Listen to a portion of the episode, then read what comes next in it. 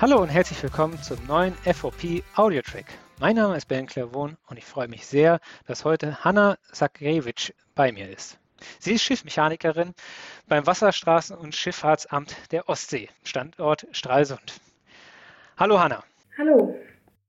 Lieber Hanna, stell dich doch einmal kurz unseren Zuhörerinnen und Zuhörern vor. Ja, äh, ich bin Hanna, 21 Jahre alt und äh, ja, bin Schiffsmechanikerin beim WSA Ostsee. Was machst du denn genau beim WSA? Also äh, wir beim WSA insgesamt sind für die Sicherung der Wasserstraßen zuständig. Ähm, das beinhaltet sowohl Seezeichen als auch Gewässerschutz, ja, oder auch Funk und Radar. Also es geht über viele Themen hinweg und äh, wir speziell oder ich mache Tonnenarbeiten, also, oder wir ähm, sind für die Wartung von schwimmenden Seezeichen zuständig. Das nennen wir Tonnenarbeiten. Das äh, geht um eine Tonne, die an einer Kette, einem Stein, der am Grund liegt, befestigt ist. Und diese Kette, die muss kontrolliert werden und regelmäßig aus dem Wasser rausgenommen werden. Und die Tonnen müssen natürlich auch ähm, regelmäßig gewechselt werden. Wie bist du denn zum äh, WSA gekommen? Ich habe eine Ausbildung zur Schiffsmechanikerin gesucht und ich war damals noch 16 und mit 16 nehmen ein wenige Reedereien, weil man dann den Jugendschutz einhalten muss und es geht bei Reedereien, also bei öffentlichen Unternehmen, gleich weil die ähm, ja immer mindestens drei Monate auf Reise sind und weltweit auf Reise sind und ja man diese Jugendschutzregeln nicht so gut einhalten kann. Und ich habe mich damals schon beim Arbeitsamt gemeldet und das Arbeitsamt hat den Kontakt zum WSA hergestellt. Damals noch WSA Stralsund. Ja, und dann habe ich mit 16 äh, meine Ausbildung hier begonnen und bin auch hier hochgezogen. Welche Verbindung hast du denn zum Meer und zur Schifffahrt? Hast du deine Passion zum Beruf gemacht? Ja, also mein Vater hat mir mit sieben Jahren versucht, äh, Segeln beizubringen. Und seitdem ich ungefähr keine Ahnung, neun oder zehn Jahre alt war, haben wir dann als Familie immer die Sommerurlaube auf dem Wasser verbracht und auch den Urlaub von der Zeit her immer gesteigert. Und äh, da haben wir viel erlebt und so hat sich halt meine Liebe zum Meer und zur Seefahrt entwickelt. Jetzt hast du schon gesagt, dein Vater hat versucht, Segeln beizubringen. Bist du dann auch nach deiner... Ja, also unter anderem natürlich immer noch die äh, familiären Segelurlaube. Ja, und mein Vater hat ein Boot und weil er unten in Brandenburg wohnt und nicht so oft hierher kann, ja, kümmere ich mich immer so ein bisschen um das Boot zusammen mit meinem Freund und äh, ansonsten verbringe ich auch natürlich gern Zeit an Land, dann meistens in der Natur. Mein Freund und ich haben einen Kleingarten und ich habe noch ein Pferd und einen Hund. Das ist ja, äh, klingt nach einer viel Arbeit. Aber wie sieht denn so ein typischer Arbeitstag und ein typischer Arbeitsplatz bei dir aus? Ja, so typischer Arbeitsplatz kann man, also Arbeitsplatz natürlich ein Schiff, ist ganz klar. Also ohne Schiff äh, keine Arbeit. Um das Schiff muss sich dann natürlich auch immer gekümmert werden, also äh, maschinenwartungsmäßig. Also als Schiffsmechaniker ist man unter anderem auch für ähm, die technischen Abläufe so zuständig. Also ob das jetzt Bunkern ist oder einfach jeden Morgen Ventile auf und abends wieder Ventile zu oder Kontrolle von sämtlichen, von Ölstand, von Kühlwasserstand. Äh, das macht der Schiffsmechaniker. Und ansonsten, wir haben ja meistens Tonnenleger, wir haben auch noch ein Peilschiff, ein zwei Peilschiffe. Also eins ist eher, das ist sehr klein, aber wir haben zwei Peilschiffe ähm, und die anderen sind tatsächlich für Tonnenarbeit zuständig, also für die Wartung der schwimmenden Seezeichen. Und ähm, da ist natürlich der Arbeitsinhalt, den, die Tonnenwartung. Jetzt hast du äh, schon gesagt, ähm, dass die Tonnen, das Auslegen äh, zu, zu, deiner Arbeit äh, auch gehört. Wie oft müsst ihr denn rausfahren, um die, sag mal, die Tonnen da zu warten und die zu überprüfen? Ja, das ist ja nicht unsere einzige Aufgabe. Also wir fahren jeden Tag raus, meistens zur Tonnenwartung. Öfter müssen wir jetzt, wenn es hier um die Tagesschiffe geht, die immer nur am Tag draußen sind und dann abends wieder reinkommen. Ähm, manchmal müssen wir Kollegen mit denen nach Hiddensee bringen, also auf die Insel bringen, so Transportsachen machen. Manchmal müssen wir auch einfach nur äh, schifffahrtspolizeiliche Aufgaben übernehmen. Zum Beispiel, wenn eine Übung ist, dass man die verkehrstechnisch absichert. Wir haben auch schon ähm, bei einer Bergung von einem Motorboot die Verkehrssicherung gemacht und ja, das sind äh, ganz viele ähm, so wasserschutztechnische Aufgaben. Und äh, wie weit darf ich mir das vorstellen? Wie oft, äh, wie weit geht es so raus, ähm, wenn ihr rausfahrt? Naja, ähm, wir, unser, WSA Ostsee ist ja jetzt ähm, fusioniert von ehemalig WSA Lübeck und WSA Stralsund. Und trotzdem, obwohl es fusioniert ist, äh, sind wir noch so gebietlich ein bisschen abgegrenzt mit unseren Schiffen, vor allem mit den Tonnenlegern. Also unser Stralsundgebiet reicht von der polnischen Grenze ähm, bis nach Leuchtturm Bug, also so Kühlungsborn, Leuchtturm Bug. Dann ist die Arkona dann für die Kadettrinne nördlich zuständig. Das ist die nördliche Abgrenzung. Ja, mit den Tagesschiffen hier in Stralsund sind wir viel in den Gewässern um Rügen, also im Bodden unterwegs. Ja, außerdem haben wir natürlich zwei Außenstellen. Die eine ist in Karlshagen und die andere, also auf Usedom, und die andere in Rostock-Warnemünde. Was macht denn den Beruf der Schiffsmechanikerin für dich so besonders? Ähm, auf jeden Fall die Vielseitigkeit. Also man kann so viel machen. Es ist natürlich ein handwerklicher Beruf, der viel in die Technik reingeht, was äh, Maschinenwesen angeht aber auch in die Ladung und in die Geräteführung. Gerade hier spielt der Kran eine große Rolle, also so ein Ladekran auf dem Schiff. Aber man kann auch eher in die Nautik gehen. Also es ist auf jeden Fall ein sehr spannender Beruf. Wie sieht es denn aus? Ähm, hast du dann schon, willst du dann auch weiterhin Schiffsmechanikerin bleiben äh, oder äh, treibst dich dann noch weiter aufs offene Meer? Nee, also ich möchte eigentlich hier bleiben. Mir gefällt es hier sehr gut.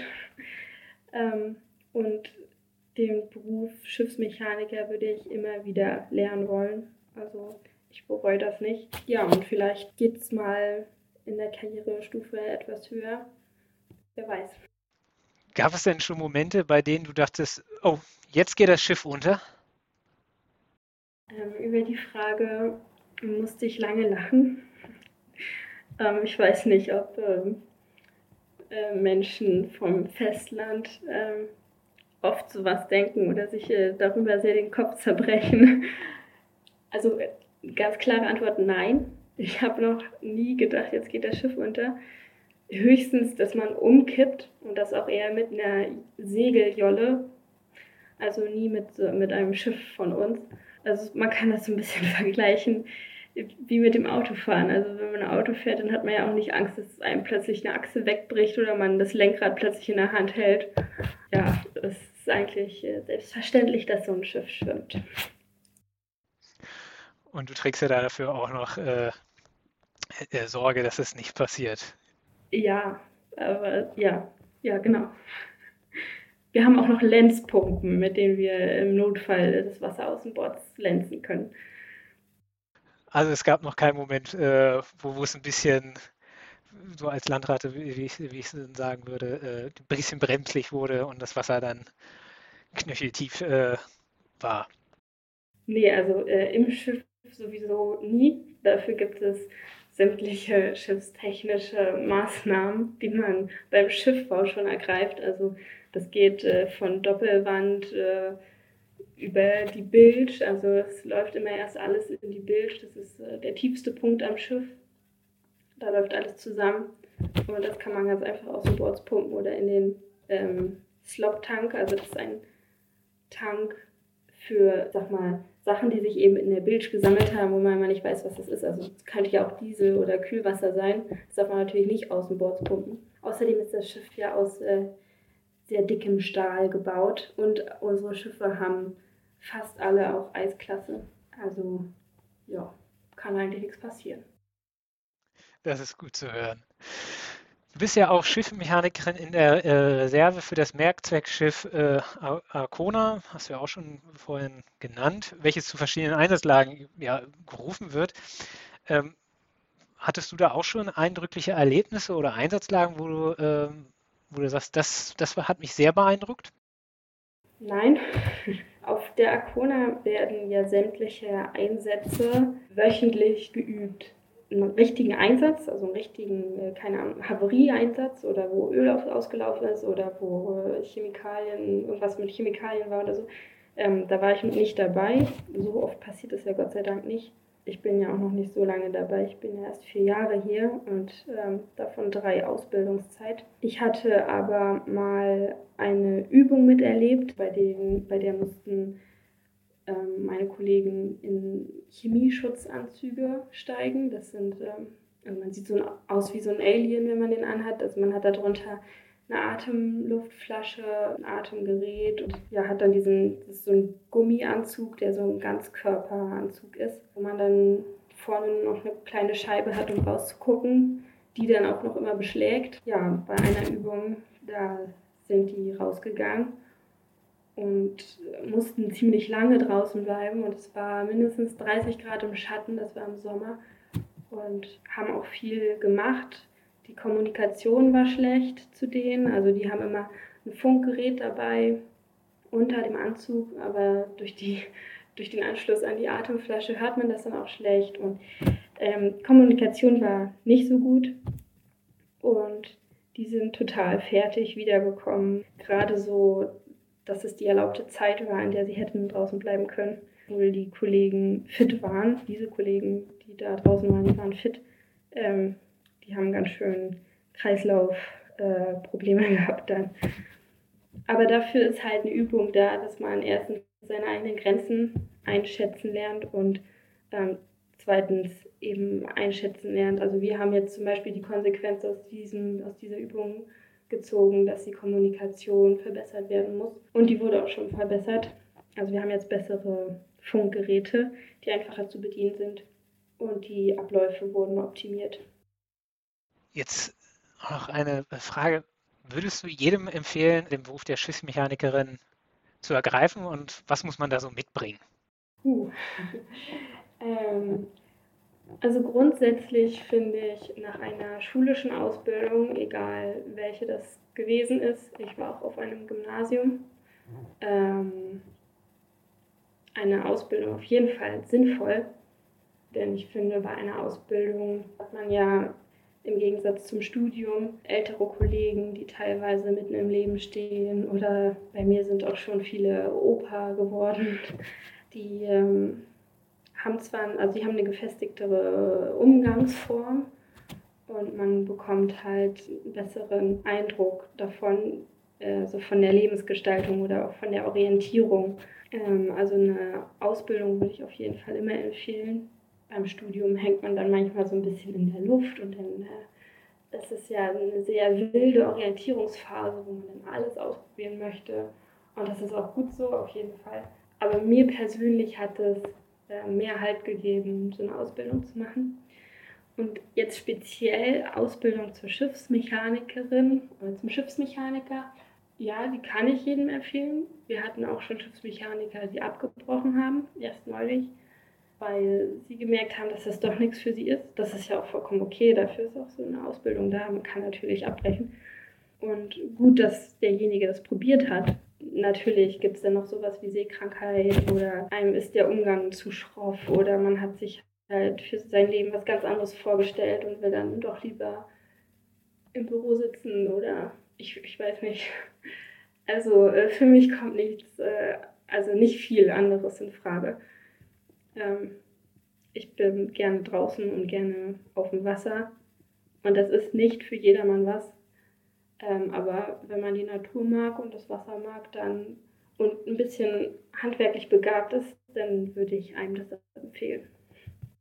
Hm. Einfach nur, äh, weil du es eben gerade angesprochen hast, äh, hast du ein Geheimrezept gegen ähm, äh, Seekrankheit? Ähm, ja, das, äh, ich war schon oft sehr seekrank. Wenn man erstmal seekrank ist, dann geht das nicht so schnell weg. Das beste Rezept ist, dass man sich äh, einen Punkt auf dem Schiff sucht, wo das Schiff sich am wenigsten bewegt. Also so ein Schiff hat halt ein, irgendwo in der Mitte einen Drehpunkt und weiter oben, weiter unten und weiter vorn oder achtern ähm, dreht, also geht es halt mehr hoch und runter oder zur Seite. Und man sollte möglichst nah am Drehpunkt sein, sich hinlegen und die Augen zu machen und versuchen zu schlafen. Meistens ist man dann auch müde und dann geht die von alleine weg. Ja, ansonsten gibt es auch, ähm, wenn man jetzt äh, dauerhaft darunter leidet, äh, Medikamente, die man zum Notfall einnehmen kann. Ja, ähm, ansonsten, wenn einem öfter schlecht wird, würde ich den Beruf nicht empfehlen. Okay, vielen Dank. Und nun würde ich auch zur obligatorischen Frage äh, zum Schluss kommen, die wir hier in dem Format immer stellen. Jetzt kommen wir von Seekrankheit zu, was ist dein Lieblingsessen und was verbindest du damit besonders? Ja, ähm, ja mein Schiffsführer hat mir gesagt, ich soll sagen Hühnersuppe mit einem Spiegelei drauf.